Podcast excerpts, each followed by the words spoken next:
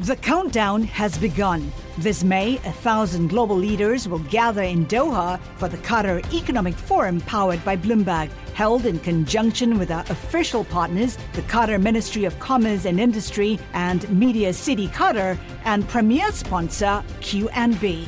Join heads of state, influential ministers, and leading CEOs to make new connections and gain unique insights. Learn more at QatarEconomicForum.com.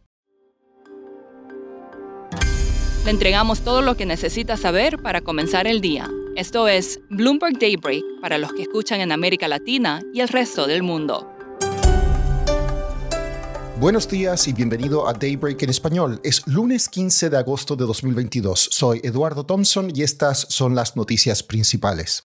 Los mercados comienzan la semana con los futuros en Wall Street en rojo y leves avances en las acciones europeas y asiáticas. Las materias primas caen tras un decepcionante dato de ventas y producción industrial en China. El dólar sube y el Bitcoin cae tras superar los 25 mil dólares. El Banco Central chino recortó inesperadamente sus tasas de referencia para contrarrestar la desaceleración económica del país. Tanto las tasas de préstamos a un año como a siete días se redujeron en 10 puntos básicos, una medida que, según economistas, tendría poco impacto para cambiar el panorama. Las tensiones en Taiwán recibieron una nueva sacudida. Pekín dijo que realizó nuevas patrullas militares alrededor de la isla y prometió contraatacar después de que una delegación del Congreso de Estados Unidos aterrizara en Taipei el domingo, inmediatamente después del controvertido viaje de Nancy Pelosi. Durante su visita de dos días, los legisladores se disponen a discutir temas de seguridad y cadenas de suministro con la presidenta Tsai Ing-wen. El banco de inversión Morgan Stanley cree que la reciente recuperación en las acciones globales no tiene asidero y que quienes creen que la inflación ha tocado techo se engañan. El banco cree que los niveles actuales de inflación están lejos de ser sostenibles y la Fed no retrocederá hasta que su tasa principal se acerque al IPC subyacente, dijo una analista. Otro estratega del banco dijo que las valoraciones de las acciones están desconectadas de los fundamentos y que costos salariales más elevados y sostenidos y la desaceleración del mercado señalan una presión en los márgenes. Por su parte, JP Morgan se mantiene firme en su visión alcista y dice que el repunte de las acciones va para largo. Siguiendo con bancos, Wells Fargo estaría considerando, según fuentes, reducir el tamaño de su negocio hipotecario en Estados Unidos, tras diversas acusaciones e investigaciones por malas prácticas. La mayoría de los grandes bancos del país habían reducido su presencia en ese negocio tras la crisis financiera del 2008. En cuanto a la guerra en Ucrania, la Bolsa de Moscú permitirá a partir de hoy la negociación de títulos de deuda para inversores de países que no se han sumado a las sanciones impuestas por Estados Unidos y sus aliados. JP Morgan, Bank of America y Citigroup son algunos de los bancos que han vuelto a facilitar las operaciones con deuda rusa, según la agencia Reuters. Vladimir Putin ofreció expandir las relaciones con Corea del Norte.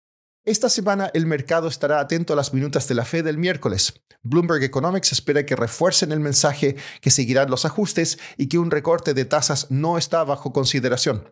También se informarán ventas minoristas de Estados Unidos, datos de construcción de viviendas y producción industrial, y en esta parte del mundo tendremos PIB de Chile y Colombia.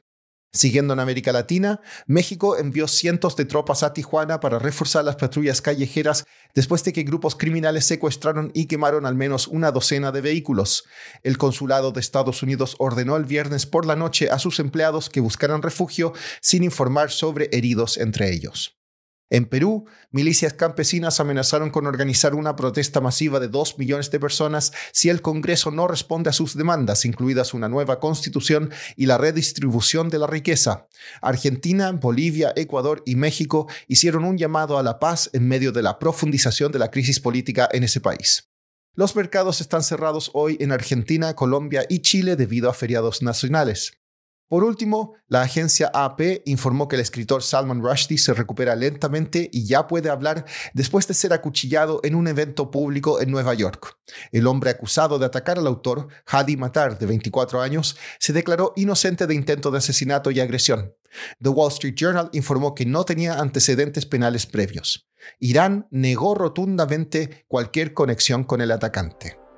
Eso es todo por hoy. Soy Eduardo Thompson. Gracias por escucharnos.